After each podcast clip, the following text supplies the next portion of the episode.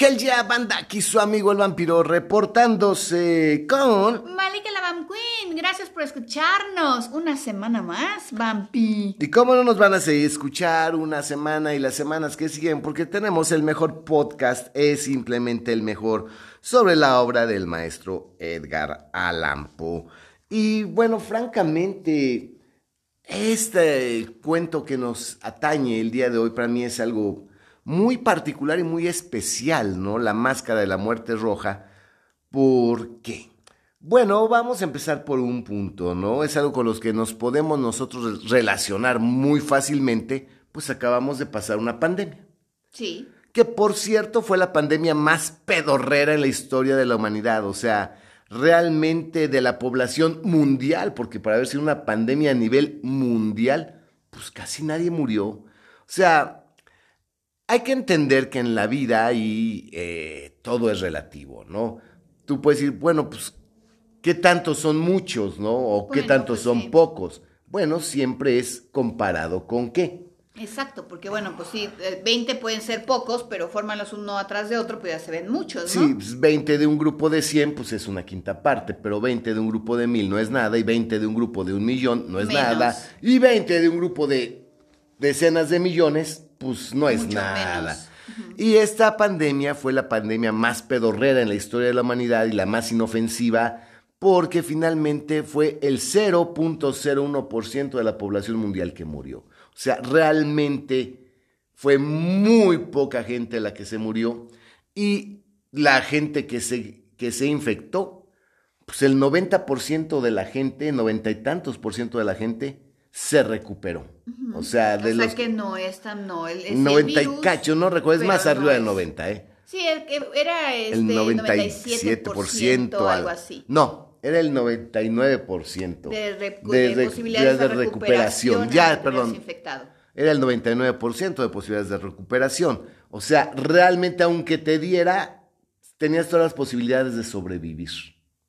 Sí, eh, si lo comparamos con otras enfermedades que pues en la antigüedad se llamaban pestes.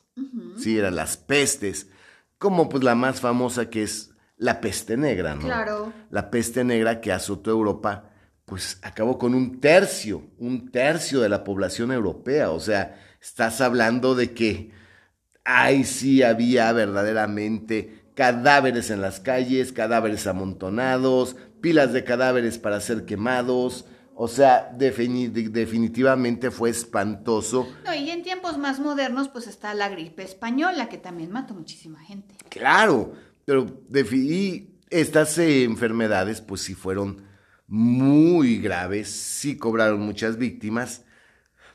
Y aquí lo curioso es que la gente dice, no, pues aquí fue gracias a las medidas de aislamiento social que logramos controlarla, ¿no? Y se vio el aislamiento social como la medida, como el verdadero, la verdadera solución, pues algo que dices, yo no entiendo, porque en teoría esta pandemia era un virus que se transmitía a través del contacto y del aire. Ajá. Entonces dices, híjole, pues mantente alejado de la persona, no le des la mano, este, trae un tapabocas todo el tiempo, no salgas a la calle y dices, híjole, pues yo vivo en un edificio de 18 departamentos, todo el mundo pasa frente a mi departamento en el patio, dices, híjole, ¿qué, qué onda? ¿No? Entonces, ¿qué pongo? ¿Qué una barrera? ¿Qué en la ventana? Luces ultravioleta. Exacto, porque no puedes no abrir la ventana, eso también está mal. Este, pongo un filtro, eh,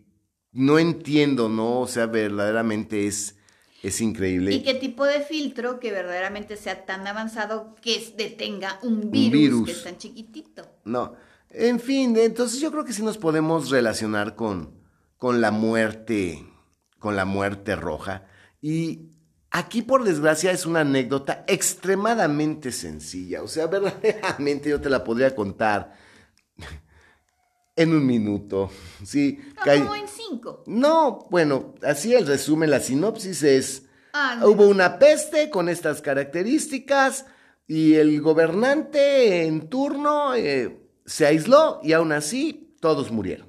Ajá, ok, sí, menos, creo que fueron como 30 segundos. 30, o sea, Es extremadamente sencilla, sin embargo, si es una obra que nos habla de otros conceptos y conceptos muy, muy importantes, porque finalmente aquí te habla de el egoísmo, ¿no? Que yo como siempre he dicho, por desgracia, todo en la vida, decía mi abuelo que ese sí fue un gran hombre, bueno, no fue un gran hombre, fue un humano con mucho éxito, eh, él decía, pues en este mundo engañoso nada es verdad y nada es mentira, todo depende del color del cristal con que se mira y hasta eso se ve aquí en la muerte roja.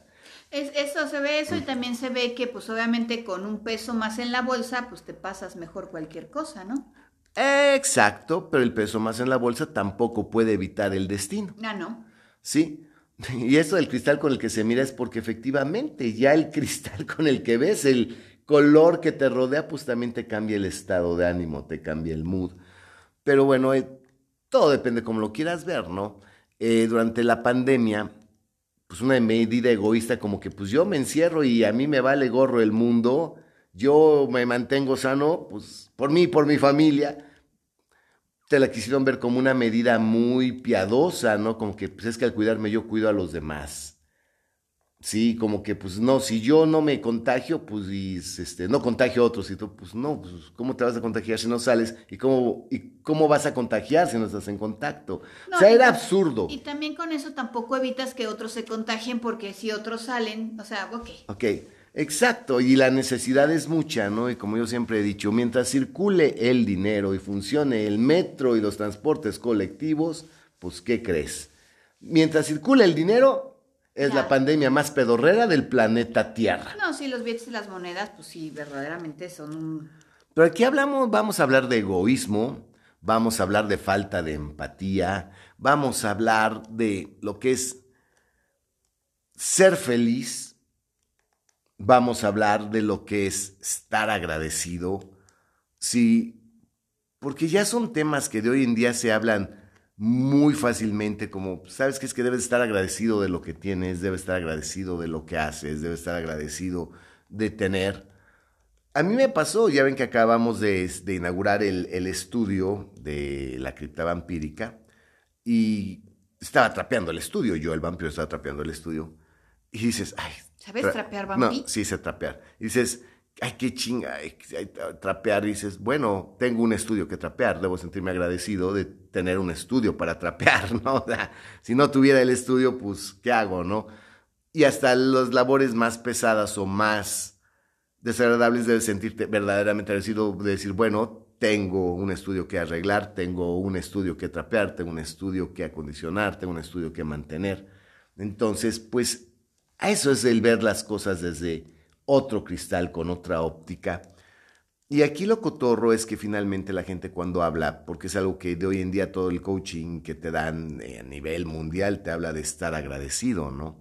Pero para estar agradecido yo digo que no puedes tú estar agradecido de, de lo que tienes o de lo que eres, cuando tú verdaderamente no valoras al 100, al mil todo lo que hay a tu alrededor, cuando pierdes ese, esa visión de cómo estoy yo y cómo podría estar o cómo están otros, cuando tú realmente no valoras lo que tienes, cuando tú pues no amas lo que tienes o lo que haces, porque aquí lo más importante es, para estar agradecido por algo, yo debo de valorar y disfrutar al máximo y amar lo que tengo.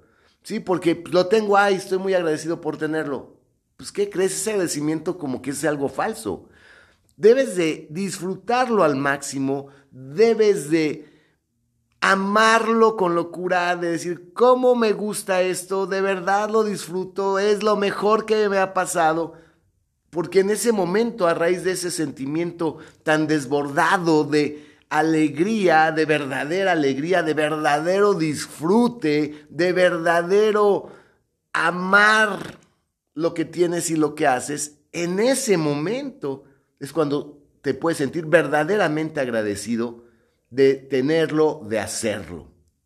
Sí, claro, porque si no, pues realmente el sentimiento es como light. Es un sentimiento light de agradecimiento, ¿no? o también pues puede ser algo que venga de la soberbia porque crees ah, que te lo, mereces, Y que pues, exacto, es, me robaste la idea porque te conviertes en el niño que, el niño caprichoso que quiere un PlayStation 5, quiere un, quiere un PlayStation 5. Y el día que llega el pobre padre con el PlayStation en la mano, el chamaco... Te tardaste demasiado, yo lo quería hace un par de meses. No, y, ah, ok, ah, pues ya lo tengo. Ah, pues, pues sí, obvio, pues, porque soy, soy yo y es tu obligación dármelo, ¿no? Entonces, no ese chamaco no, se siente agradecimiento. Y curiosamente, tal vez sí lo llegue a disfrutar y lo llegue a disfrutar mucho. Pero como se siente merecedor y poseedor, no se puede sentir agradecido porque pues a él le corresponde todo, ¿no? Es algo muy particular ¿Y por qué estamos hablando de este sentimiento de estar agradecido, de amar lo que tienes, disfrutar lo que tienes, analizar verdaderamente qué te hace feliz, ¿no? Porque pues, aquí, hay, sentimientos muy extraños. Yo una vez leí un libro de hipnosis muy avanzado que estaba prohibido en México, en inglés me tocó traducirlo para alguien muy importante de la defensa. Y ahí decía que la felicidad, ¿no? Que todos teníamos una idea falsa de la felicidad y que la felicidad radicaba en amar, en ser amado, en, en este, ayudar, en disfrutar de tu alimento. y decía este libro, pues que eso era algo muy falso y era una falacia, porque a final de cuentas la gente mala era feliz haciendo, cosas, malas. Y era lo que le daba un sentido a su vida haciendo yo-yo a los de junto, haciendo yo-yo a los que estaban aquí, viendo desde tu ventana cómo otros sufren, cómo otros mueren, bien este, llevan tal vez, porque tú puedes ser malo, o si de palabra, obra y hasta de omisión, ¿no? Yo puedo ser malo porque yo voy y chingo a alguien, yo puedo ser malo porque digo algo que te hiere, así que eh, como The Boys, ¿no? Cuando le dicen a Homelander una pendejada, dice Homelander, ok, soy a prueba de balas, pero las palabras me, me hieren. O sea, tú puedes ser malo de palabra, obra y omisión. Sí, omisión porque estás viendo algo y no haces nada. No haces nada. Y tú desde tu ventana, al contrario, estás, mira nomás que este güey cómo se muere. Ay, mira cómo se retuerce, ¿no? Y no haces nada. Entonces, la gente mala es feliz cuando hace cosas malas, ¿no? Eh, Curiosamente, te podrás sentir agradecido de ser malo y de tener la oportunidad de ser malo. Te podrás sentir agradecido, de decir, ay, qué bueno que puedo hacer yo yo a esta gente.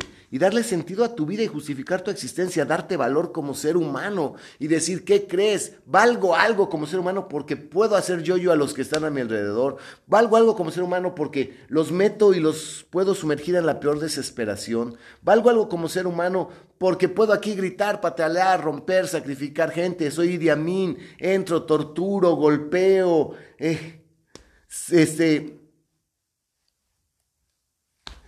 fusilo. Y eso me hace feliz. O sea, poder decir, ay, qué agresivo soy de, estoy de ser el dictador de Uganda y poder este, matar gente a diestra y siniestra. O sea, son cosas muy extrañas, ¿no? Por desgracia, aquí dices algo bien importante. Eh, tener un peso en la bolsa, pues te hace que cualquier situación sea mejor. Pero como también has dicho muchas veces, el dinero y el poder a veces simplemente... Sí, solamente amplifican lo que realmente eres.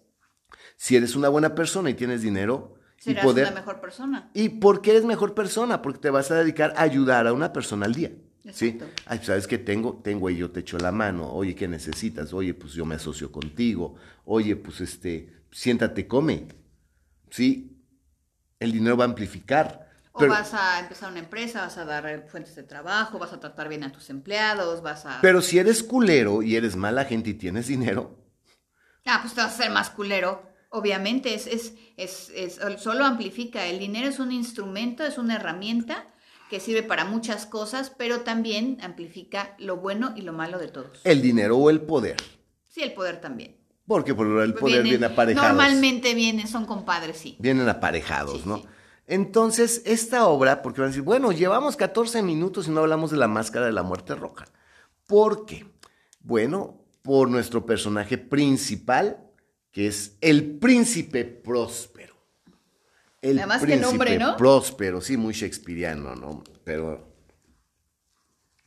¿qué ocurre? Bueno, el maestro Edgar Allan Poe, y ya metiéndonos de lleno, que yo me siento pues muy agradecido de poder vivir ahorita en una época donde mis palabras pueden llegar a otros y donde hay alguien que está escuchando. Sí, que son también las cosas buenas que dejó la pandemia, ¿no? Que podemos, este, e, este tipo de cosas, pues como que se popularizaron. Pero bueno, vamos a llegar a La Máscara de la Muerte Roja de Edgar Allan Poe. Y como de costumbre, esta no tiene, ¿cómo dices? Epígrafe. No tiene epígrafe, o sea, no tiene esa frasecita en latín, en francés o en italiano que nos, ya nos dijo de qué trata. No, no tiene epígrafe. Fíjense qué curioso y qué triste. Como una pequeña introducción. Pero aquí el maestro en 10 líneas, 9 líneas y media, ya nos dijo todo. Todo. Como siempre. Bueno, casi siempre. Y se las voy a leer textualmente. Textualmente dice, y aquí sí es textualmente porque lo estoy leyendo a la letra. La muerte roja había devastado el país durante largo tiempo. Jamás una peste había sido tan fatal y tan espantosa. La sangre era su encarnación y su sello, el rojo y el horror de la sangre.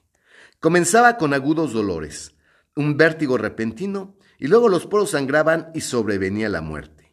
Las manchas escarlata en el cuerpo y la cara de la víctima eran el bando de la peste, que la aislaba de toda ayuda y de toda simpatía. Y la invasión, progreso y fin de la enfermedad se cumplían en media hora. Ay, güey. Bueno, aquí primer pista, para ver si esto está eh, funcionando. Y entendemos que ya llevaban un rato con la peste. No era algo nuevo. No. Sí, tenían ya un rato con la peste. Sí.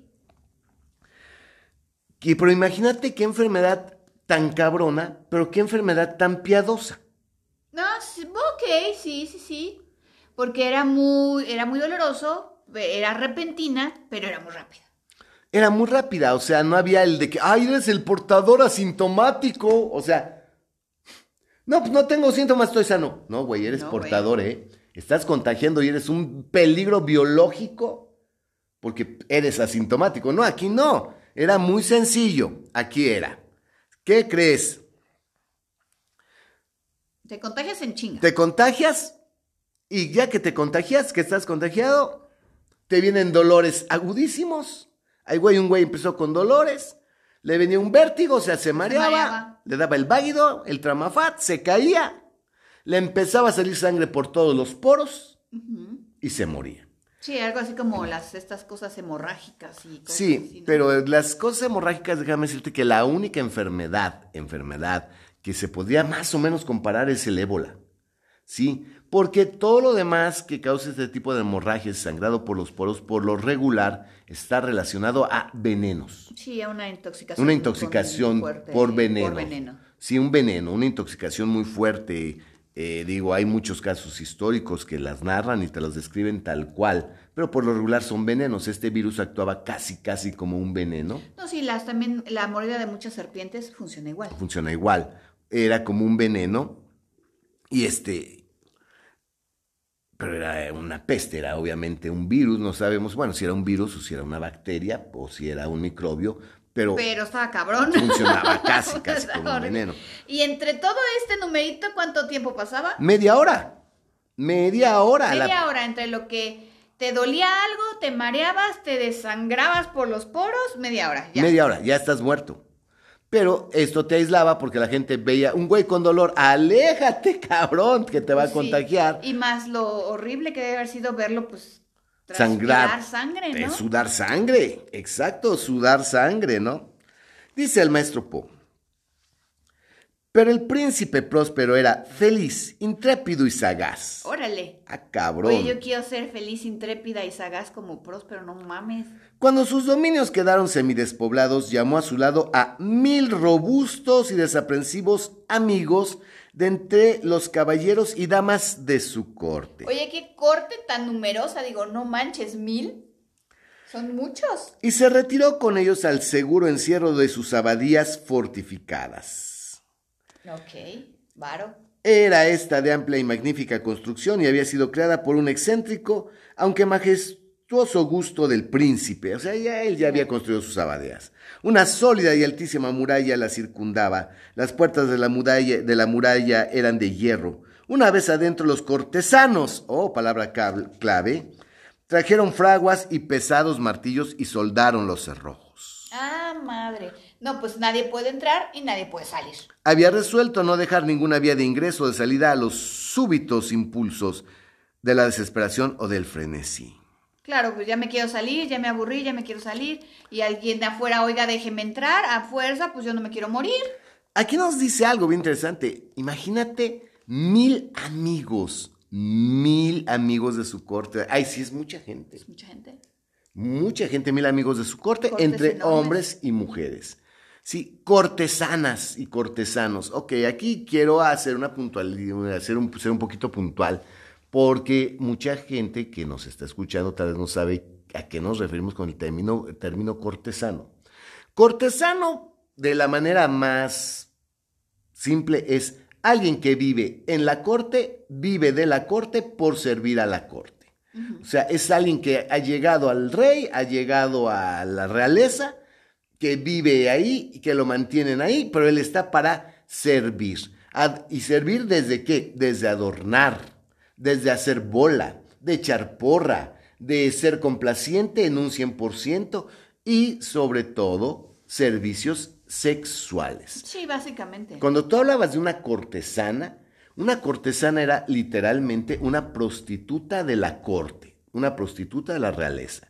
Sí, y eran gente que vivía muy bien, vivía con lujo, muy bien vestida, muy bien alimentada, con los lujos de una corte, pero era de que Ah, sí, mira, párate y encuérdate y cógetelos a todos. Este, ¿sabes qué? Hoy vas a pasar la noche en la habitación de, tal persona. Hoy vas a pasar, ¿qué crees? Ahí tengo esta reunión y aquí vas a entrar y te va a coger el que te agarre y se van a ir en fila. Cinco te van a dar, uno por cada agujero y uno en cada mano. Y la cortesana tenía que decir... Está bien, no puede decir nada. Sí, sí, claro, claro, señor.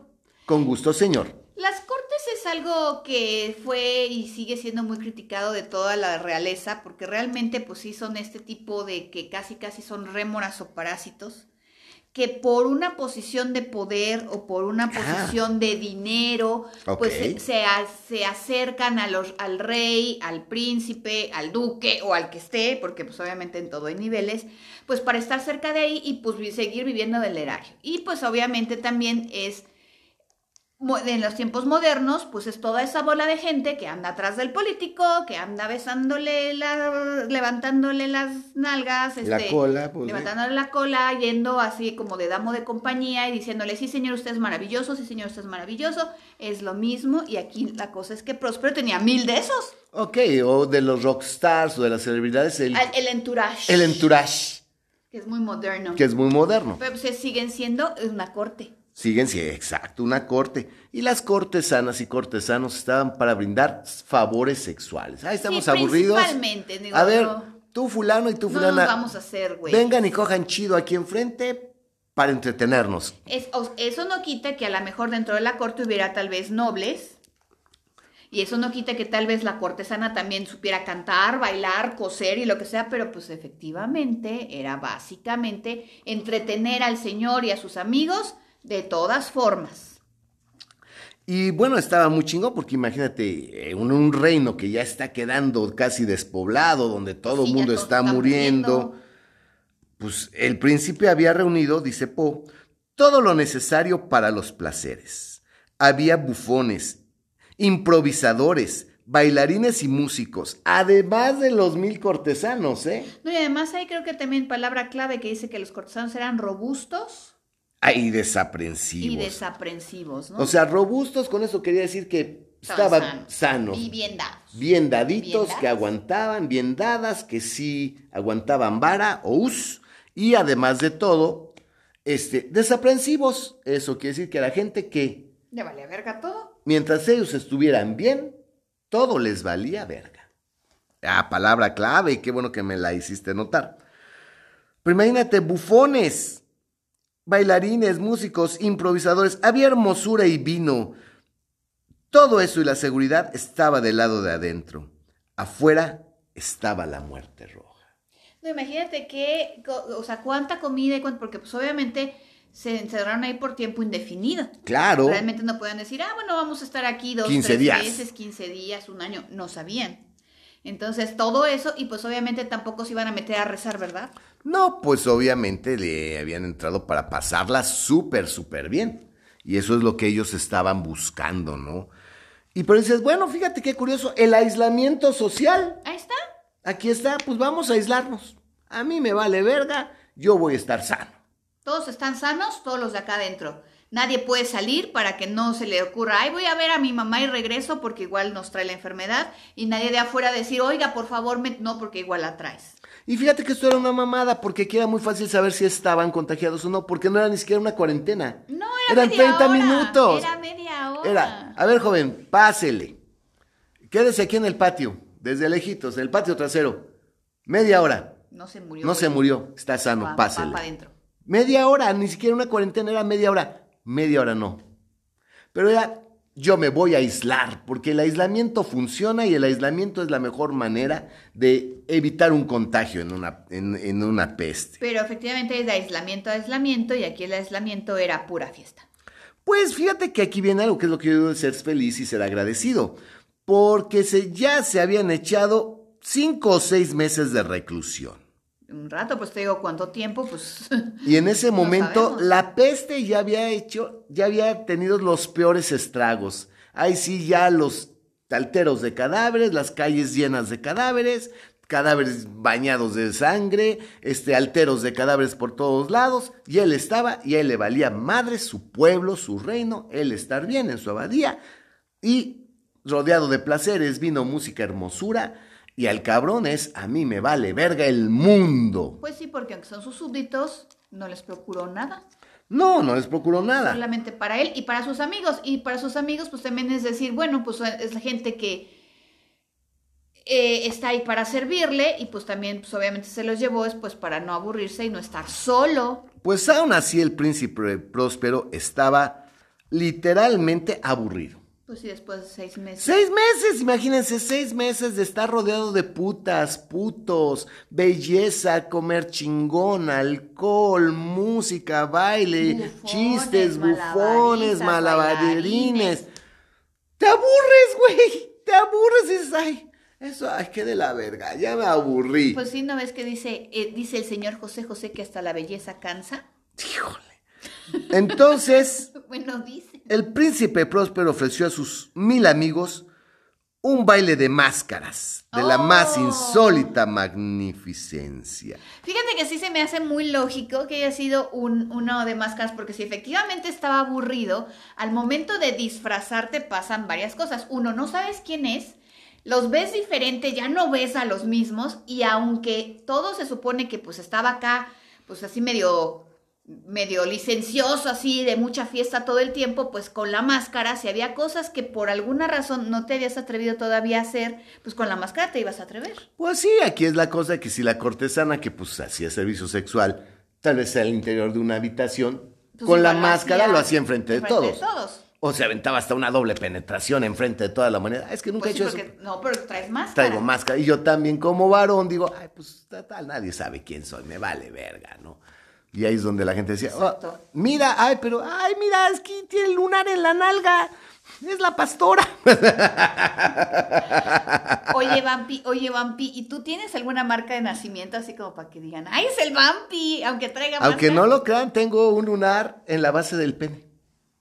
Y sí, está muy claro mi lunar. Sí, sí, cierto. Entonces, Entonces están, Oh, tienen, que, manera. tienen que van, van a levantar todos así a decir, a ver, ¿cuál es el Vampi? Este no, tiene lunar, este tampoco. puta madre, ya, ya me chingué, ni con máscara la levanto, pero bueno. No, y además, pues yo creo que las cortesanas, pues si traían máscara, yo creo que traían media máscara, ¿no? Sí, para, Porque, pues, si no como hacían el, or- su- Sí, pues sí, sí, no, el ¿por dónde se lo blowjob, el oreal, pues no, el oral no hay como. No hay cómo. Bueno, y aquí ya viene algo bien interesante, ¿no? Porque hace la mascarada y la mascarada efectivamente, para empezar ya nos vemos diferentes, porque andamos literalmente disfrazados. Claro. Textualmente disfrazados, ¿no? La máscara se pierde la identidad. Sí. Al perderse la identidad, pues se pueden muchas cosas. Pero fíjense qué curioso, porque aquí la identidad se pierde, pero adquieres una personalidad Nueva. porque estás disfrazado y te De puedes algo. disfrazar de algo, ¿sí? Y tu máscara puede ser completa y ser terrible o ser bufonesca o puede ser media máscara y se puede ver mínimo la sonrisa.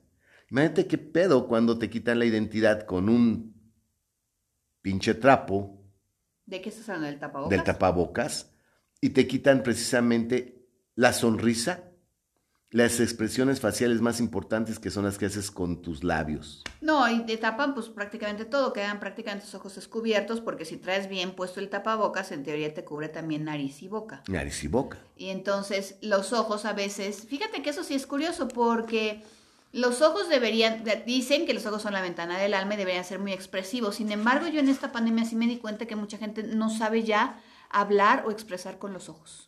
No, definitivamente no. Y es algo que como que también se perdió y pues más todo este quitarte la identidad, no sabías si la persona venía enojada, venía contenta o venía qué, si te está sonriendo, te quiere mentar la madre y pues sí, es, es difícil, estuvo, estuvo gacho eso. Aquí viene algo bien interesante, porque bueno, aquí tenemos ya que hablar de eh, lo que pues, ya realmente ocupa la mayor parte del texto, que es describir eh, dónde se llevó a cabo esta mascarada. Porque te habla el maestro Po de que se llevó a cabo a lo largo de siete, de, en siete salones al mismo tiempo.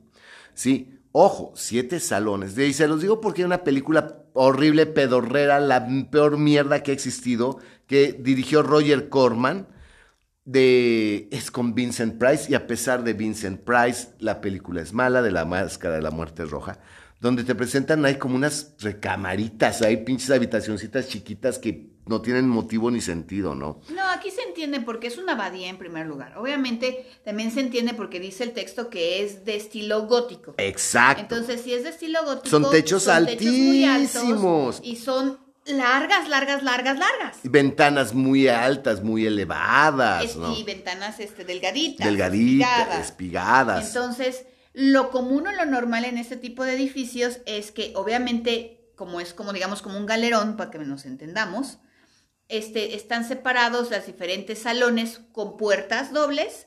Y si abriéramos todas esas puertas al mismo tiempo, lo normal y lo común sería que si yo estoy parada en el primer salón, pudiera ver hasta el fondo el último salón. Claro que, bueno, yo quiero aclarar que eran salones, salones, y que si eran mínimo mil cortesanos y que había aparte músicos, eh, eh, bailarines y improvisadores y todo lo que había, Y cada- eh, los salones eran enormes. eran enormes. O sea, cada- yo creo que la fiesta completa podría llevarse a cabo en un solo salón. Claro. O sea, era un salón bastante grande, ¿no? Y de esos eran siete. Pero lo curioso es que aquí está- estaban de una manera muy, la disposición era muy particular, porque en teoría no podías ver más que, desde un punto no veías nada más que tu salón.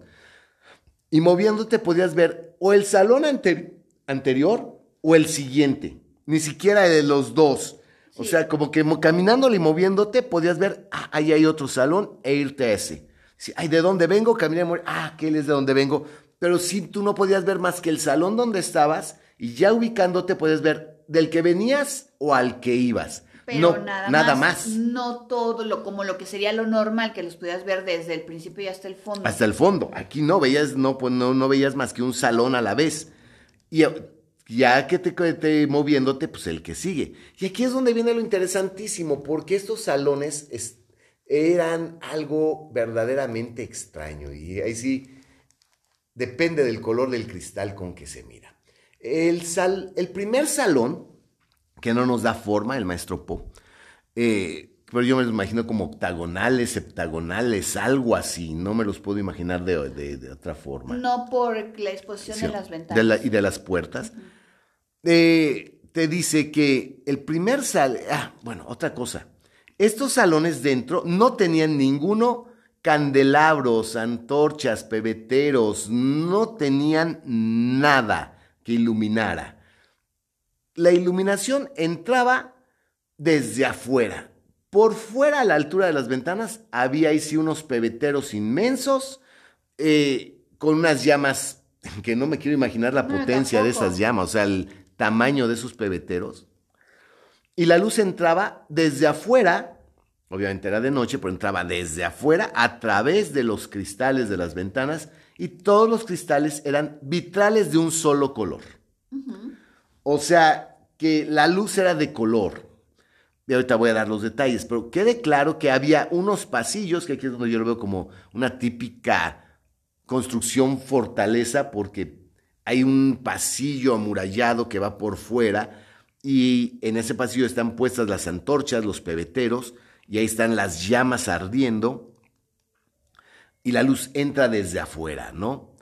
El primer salón eh, tiene colgaduras de pendones, cortinajes, tapicerías, tapetes y alfombras. Muebles. Muebles, todo en azul. Es un salón azul. Y el vitral es azul. Por lo que la luz entraba, que entraba era azul y dentro de ese, de ese salón todo era azul y todo predominaba en azul. en azul. El siguiente salón al que podías acceder era un salón púrpura. Igual, tapices, alfombras, cortinas, pendones, cortinajes, colgaduras, muebles, todo estaba en púrpura y los vidrios eran púrpura, por lo que la luz que entraba hacía que todo se viera púrpura. O sea, imagínate estar en el salón azul, el efecto del azul en tu mente y ahora pásate al púrpura, ¿no? ¡Wow! De ahí brincábamos a otro salón, que era un salón, ay, sí, un cambio fuerte, verde. Ok. Claro que déjame decirte que yo no me imagino los colores vivos y brillantes. Yo le cuenta el azul no me lo imagino como un azul cielo, yo me lo imagino obviamente como un azul muy intenso. Muy oscuro. Y el púrpura igual. igual. El verde igual yo me lo imagino, ok, como eran cristales de, de vitral, verde, botella. Botella, porque exacto, porque es como, es, el color que agarran los cristales, ¿no? Un, y más de ese entonces, que no había tanta tecnología. Sí, porque no había las cinturas, tenían que hacerlo pues con algunos este, minerales. Entonces era un verde muy intenso. De ahí pasábamos a otro salón que era, ay sí, el color por per se es más brillante, el salón naranja. Ok. Ok, bueno, pues ya como que hay más luz, un color más brillante. Me imagínate venir desde el fondo, llegar al salón naranja, qué shock. Muebles naranja, pisos de tapetes naranja, cortina. Y yo me veo naranja porque la luz es naranja. De ahí pasamos a algo que debió haber sido dantesco, el salón blanco. Medio cegador, yo creo, ¿no? no sé, sí, imagínate un, vidrio teñido de blanco. Ah, sí, claro, no era transparente. No era transparente. Era blanco. Tapetes blancos, cortinas blancas, este, tapicería blanca, todo. Muy Sí, como de entrada de Matrix, ¿no? Ándale. De ahí pasábamos al violeta. Ajá, o sea, más de otra vez, pero luminoso, obviamente el violeta es más luminoso que el azul o el púrpura. Y terminábamos, hasta el fondo había otro que era negro. Terciopelos negros, alfombras negras, colgaduras negras, tapicería negra, todo en negro el maldito cuarto, pero... No pueden ser los vidrios negros porque estaría completamente oscuro, ¿no? Los vidrios de los vitrales eran rojo escarlata. Muy asfixiante muy asfixiante. Imagínate estar en ese cuarto en la negrura total y con la luz roja debió haber sido espantoso.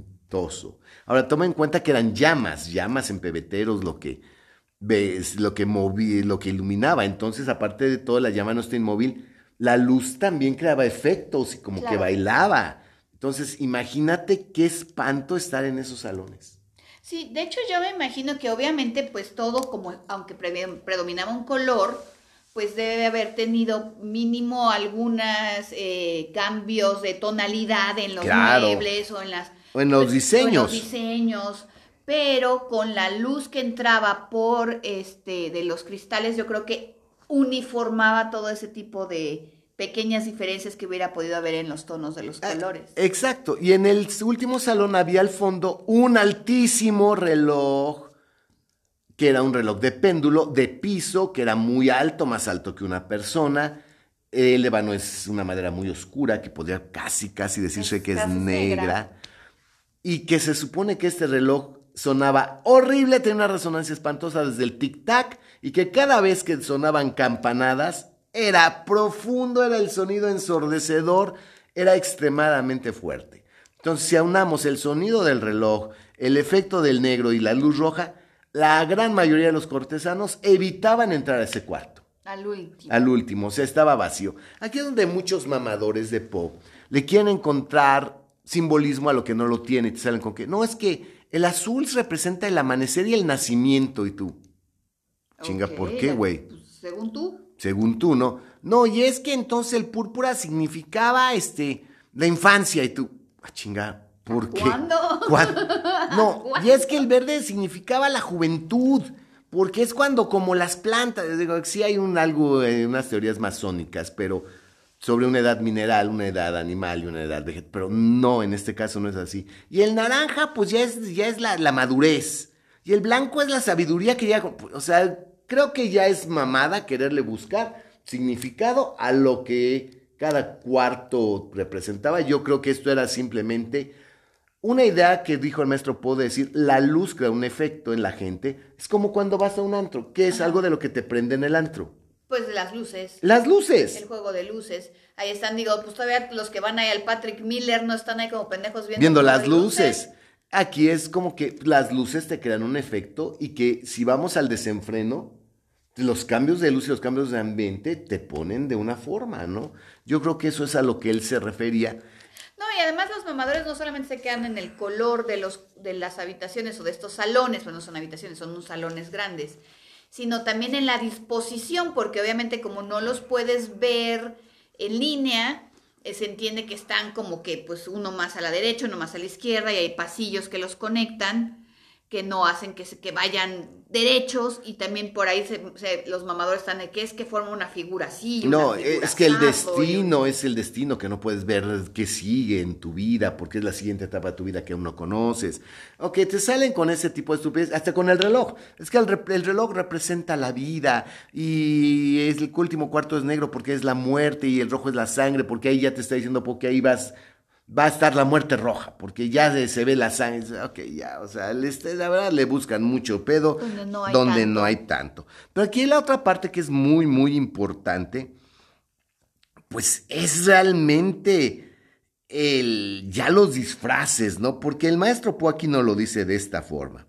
El príncipe se había ocupado personalmente de gran parte de la decoración de las siete salas destinadas a la gran fiesta y con su gusto había guiado la elección de los disfraces. O sea, no fue como que eligieron sus disfraces. No, pues no, ya quedamos que los cortesanos estaban ahí para rendirle pleitesía y decir, tú te pones esto, güey. Sí, ¿cómo no, señor?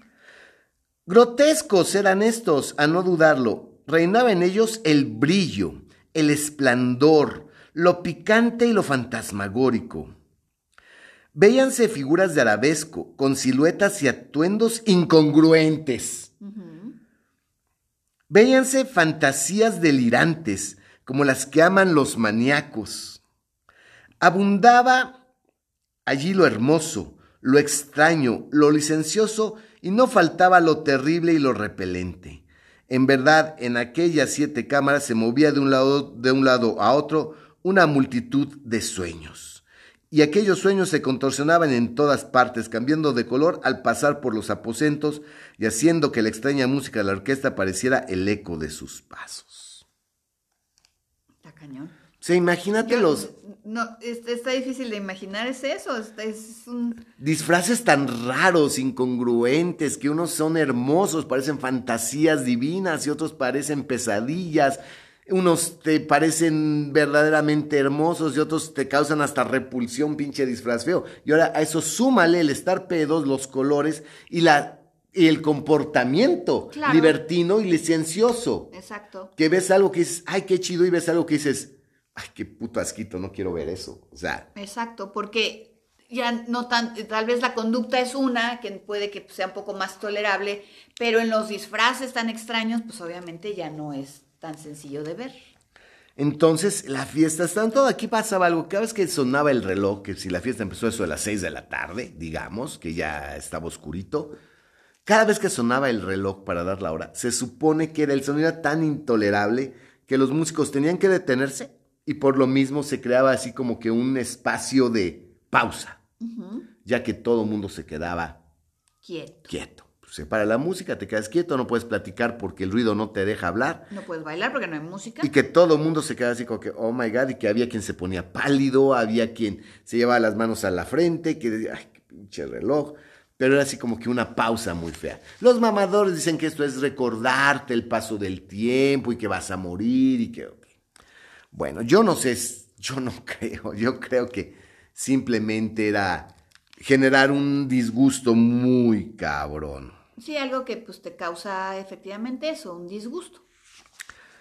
Y bueno, el, el, maestro Poa que utiliza una, una, una frase que yo llegué a utilizar mucho, y yo la usé muchísimo antes que las 50 sombras de Grey, porque yo en mi obra de teatro, cuando adapté La Muerte Roja, yo interpreté a Próspero, ¿no?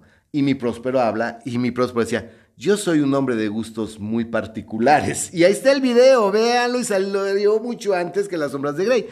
Y aquí Polo dice, la fiesta era alegre y magnífica, el príncipe tenía gustos similares. Singulares. El príncipe tenía gustos singulares. Yo me inspiré en esto de que el príncipe tenía gustos singulares y yo siendo próspero me digo, soy un hombre de gustos muy particulares y después es la frase que distingue y que marca a una generación de estúpidas cuando la dice Christian Grey en las 50 sombras de Grey, pero yo lo dije antes. Desdeñaba los caprichos de la mera moda, sus planes eran audaces y ardientes. Ay, cabrón. Audaces y ardientes. como el señor Próspero. Aunque mucha gente pensaba que el güey estaba loco, sus cortesanos no lo creían así. Pues no. Entonces aquí el maestro Pote está hablando. Si lo hubieran creído así, les levantaban la canasta, güey, pues tampoco. Del maestro Pote está diciendo que pues, iba a haber un desenfreno incluso sexual. Claro. Y que. Claro que no es, no dice así abiertamente, pero ya sabemos que la censura. Que iba a ser una mega orgía espantosa pero se entiende, creo que eso es muy claro. Que por eso los disfraces no iban de acuerdo a la moda, porque tenía que tener, enseñar pierna, enseñar chiche, al güey se le tenía que ver el aquello parado. Por eso dice que eran licenciosos. Exacto, y que pues, pues debía de haber acceso para tener sexo, sin quitarte el disfraz. No, pues no, pues no, ¿cuál es el chiste? Esta mascarada, digo, ha tenido impacto en la literatura, en el cine, de ojos bien cerrados, ¿no? Ah, pues sí, que también están todos este, con su máscara y con sus, con sus capas. Aquí viene ya lo que es prácticamente el final, porque está la fiesta en todo su esplendor es ya para la medianoche, que es cuando definitivamente... Sí, es como que la cúspide, el clímax de la fiesta. De la fiesta. Y bueno, también recuerden que el reloj está suene y suene, y ya cuando dieron las 11 era mucho el sonar, era muy largo el tañir del, de las campanadas, así fue un lapso muy desagradable, entonces imagínate las 12. Pues ya para las 12 se dan cuenta que al fondo del salón azul hay un güey que pues ellos no habían visto, un güey que estaba ahí paradito y que de repente todo el mundo volteó y lo vio y dijo, ay güey, ¿qué hace este cabrón aquí? Pero este güey traía un disfraz pues muy particular y muy culero. Por eso llamó tanto la atención. ¿De qué se había disfrazado? Traía una mortaja, o sea, estaba como si estuviera, como si fuera un cadáver amortajado. Esa mortaja estaba manchada de sangre y lo que era más particular era la máscara. Porque la máscara semejaba un muerto fresco. Un muerto fresco con las eh, características de un muerto de la peste de la muerte roja. O sea, tenía que la máscara estaba como que manchada de sangre, como si hubiera sudado sangre esa máscara, y la mortaja con manchas salpicadas de sangre roja. Entonces, obviamente, si estos güeyes andaban huyendo de la muerte roja, si alguien hubiera tenido la puntada de decir, ay, yo me voy a disfrazar de la muerte roja, jajaja, ja, ja, porque soy muy chistoso, ay, qué gracioso me hizo este diosito. Pues obviamente era de muy mal gusto, aún para eh, la fiesta de Próspero, disfrazarse de la muerte roja, ¿no? En ese momento Próspero llaman, llaman la atención de Próspero. Próspero lo ve y esto sí lo dice tal cual en el teatro. ¿Quién se atreve? ¿Quién se atreve a insultarnos con esta burla blasfematoria? Apoderaos de él y desenmascaradlo, para que sepamos a quién vamos a colgar al alba en las alamenas. Almenas. En las almenas. En el teatro también dije alamenas. Entonces, este, las almenas. Puta, Próspero dijo, esto, soy culero, soy mamón, pero esto es una broma. Imagínense que en el COVID invitas a una fiesta de disfraz y llega un cabrón con las mangueras y según trae conectado el respirador y con bata de hospital. Pues vete a la verga, güey. No, y no, no te pases de verga. No, Próspero se encabronó, dijo, va este culero, ahorita lo desenmascaramos, lo colgamos. Pero, ¿qué creen? Pues les dio cosita, ¿no? Nadie se atrevió a agarrarlo. Así de miedo le era el miedo que le tenía la enfermedad. Nadie se atrevió a detenerlo. Y este cabrón empieza a caminar lento, pesado, alto, delgado, y empieza a cruzar los salones mientras que el puto reloj estaba sonando las 12. Imagínense si de por sí el sonido era molesto, todo se detenía, ahora el cabrón disfrazado así que es un insulto, el reloj sonando, todos quietos, todos se le abren, empieza a caminar y empieza a cruzar todos los salones, desde el azul pasando por todos. En ese momento Próspero, ¿qué pasó, cabrones? ¿No lo van a agarrar? Se enoja Próspero, agarra su cuchillo y dice, yo lo voy a, yo le voy a partir Yo lo su voy a detener. Yo lo voy a detener. Y va Próspero tras de él hasta que esta figura extraña, este güey que está disfrazado de esta forma, entra a la habitación negra, que de por sí estaba vacía porque nadie quería estar ahí. Y Próspero entra a la habitación negra Hasta ahí lo alcanzó. con los vidrios rojos, ahí lo alcanza Próspero.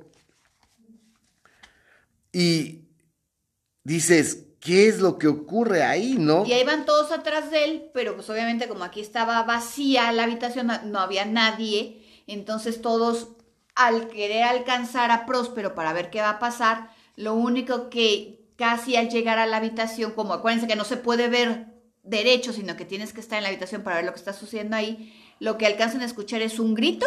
Sí, porque dice aquí Po, dice el maestro. Mas entonces el príncipe Próspero, enloquecido por la rabia y la vergüenza de su momentánea cobardía, se lanzó a la carrera a través de los seis aposentos. Sin que nadie lo siguiera por el mortal terror que a todos paralizaba. Puñal en mano, acercóse impetuosamente hasta llegar a tres o cuatro pasos de la figura que seguía alejándose. Cuando ésta, al alcanzar el extremo del aposento de terciopelo, se volvió de golpe y enfrentó a su perseguidor. O sea, nomás de repente se volteó y se le quedó viendo a Próspero. Le dijo, a ver, ¿qué? ¿Te vas a poner o qué?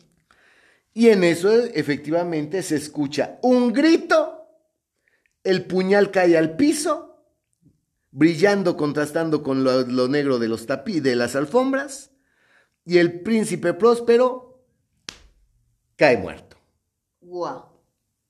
Nomás de la pura mirada del personaje este que asumimos que está disfrazado de la muerte roja, ¿no? De un muerto, de un enfermo de muerte roja.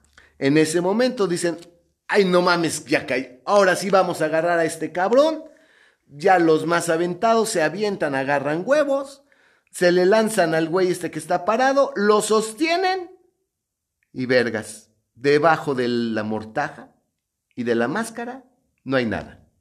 No, debe haber sido horrible. Imagínate que estás viendo una cosa parada ahí, que le ves bulto, vas, lo agarras y te quedas con las trapos en la mano y con la máscara en la mano. Porque abajo de eso no hay nada. No, sí, sí está feo, ¿eh? O sea, sí, sí, o sea, sí da miedo, ¿eh? No me se hagan güeyes. O sea, obviamente se estarían cagando el susto. Retrocedieron con inexpresable error al descubrir que el sudario y la máscara cadavérica que con tanta rudeza habían aferrado no contenían ninguna forma tangible. O sea, no había No había nada. nada. Y entonces reconocieron la presencia de la muerte roja. Había venido como un ladrón en la noche, y uno por uno cayeron los convidados en las salas de orgía manchadas de sangre, y cada uno murió en la desesperada actitud de su caída. Y la vida del reloj de ébano se apagó con la del último de aquellos alegres seres. Y las llamas de los trípodes expiraron, y las tinieblas y la corrupción y la muerte roja lo dominaron todo. O sea que imagínense el cuadro. Ay, güey, no hay nadie. Y empieza ahí para el fondo un carro. ¡Ah! Y las viejas. ¡Ah! ¡Ah! Y todos empiezan a caer. ¡Ah! Los dolores. ¡Ah! el, el, vértigo, ay, me mareo, me caigo, empiezan a revolcarse todos en el piso, a gritar de dolor, les empieza a sudar, empiezan a sudar sangre, la sangre sale por todos los poros. Manchan todos los salones, que es lo que dice el maestro Po. Y cuando muere el último, se detiene el reloj. Y se apagan los pebeteros. Oscuridad total, silencio total, la muerte roja reinó sobre todo. El reino de Próspero. Si ese, si ya había diezmado todo afuera y el último bastión del reino del príncipe Próspero era esa abadía, pues la muerte roja entró, ¿por qué entró? y aquí lo que el maestro Paul le da personalidad a la muerte roja, pero lo que nos dice es, güey, no puedes escapar a una peste de esa forma. El aislamiento social no te va a funcionar. Eh, sí, la negación tampoco te va a funcionar porque pues adentro fiesta y todo y afuera el desmadre, pues no vas a poder negar que afuera hay muerte y aunque adentro no la haya. Y pues definitivamente las absurdas medidas de Próspero no tuvieron ningún efecto positivo. La enfermedad llegó, pues no sabemos si era por el aire o por el agua o por como fuera, pero, llegó. y todos murieron. Y en ese reino, pues quedó despoblado, pues la muerte roja cobró todas, las vidas, inclusive de aquellos que pensaron que podían escapar a un acto de la naturaleza, que es la forma en que el hombre es muy soberbio porque la naturaleza, la ley, habla de un equilibrio, de un balance. Y a veces estas pestes son la forma en que la naturaleza logra un balance. Pues sí. Son actos divinos, actos que van más allá de nuestra comprensión y de los cuales no podemos escapar. Y el hombre en toda su soberbia no va a poder escapar de un acto divino, no va a poder escapar de un acto natural que va a lograr un equilibrio por algo que va más allá, que no comprendemos y que va más allá de lo que nosotros podemos valorar nuestra vida. Así es, en esta pandemia los que más se cuidaron y los que más estuvieron ahí con sus cosas fueron los que se enfermaron más rápidamente. Exacto.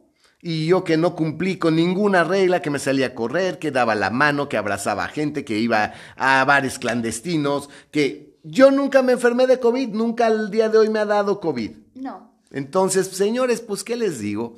El maestro Poe aquí entra a un concepto de terror que nadie había tocado antes, que era el biohazard, el bioterror, el terror biológico, el terror a la peste, a la enfermedad, antes que Resident Evil y su T-Virus, antes que cualquier película de epidemia o de peste fue el maestro Paul que dijo, imagínate una enfermedad, una pandemia, que una epidemia, una peste, puta, qué terror, ¿cómo lo vas a evitar? Y no, te contagias porque te contagias y te va a dar si te tiene que dar. Y el maestro Paul lo escribe. Claro que le pone figura, pues para que sea de terror y sea sobrenatural, pero pues el maestro Paul yo creo que hubiera sido igual de efectivo, ¿eh? Si hubieran muerto. Que si hubieran nada más muerto todos. Y pues bueno, finalmente Próspero, pues ni siquiera si era feliz. O sea, no, le, no se llenaba. No, no tenía llenadero, efectivamente. No tenía llenadero. Y bueno, pues todos murieron. Todo mundo en el reino de Próspero murió, hasta la última persona. Y pues no quedó más que... Pues nada, los, los edificios y el recuerdo. Y el maestro Po nos metió al terror biológico mucho antes y nos hace pensar sobre si podemos desafiar a la naturaleza, si podemos desafiar a la voluntad divina y si de veras nuestra vida es tan valiosa y que de veras podemos nosotros prolongar la vida ante lo inevitable. Híjole, qué interesante. No, muy interesante. Pues bueno, anda, esto fue La Máscara de la Muerte Roja del maestro Edgar Allan Poe. Y para la próxima les tenemos otra obra muy interesante, que es El Retrato Oval, así que no se la pierdan. Y recuerden que este podcast siempre les va a dar las mejores opiniones originales basadas en nuestro estudio, nuestra análisis, nuestro síntesis, análisis, disertación y que lo que escuchan con nosotros no lo van a escuchar en ningún otro lado. No, así que si, puede, si quieren nos pueden invitar a sus fiestas, reuniones, pláticas, conferencias, etcétera, etcétera. Escríbanos en la criptavampírica.gmail.com o búscanos en nuestras redes sociales, ya saben. Ah, llamen a los profesionales y que aparte de todo engalanan con su presencia. Ah, sí, guapísimos. Guapísimos y bueno, y que pueden Buenísimo. hacer que les Mejor que, es, cortesano. Hombre, ¿qué les digo? sí que nos vemos hasta la próxima banda. Y lean, recuerden que la idea es que lean, lean. ¡Gel ya, banda! ¡Hasta la próxima!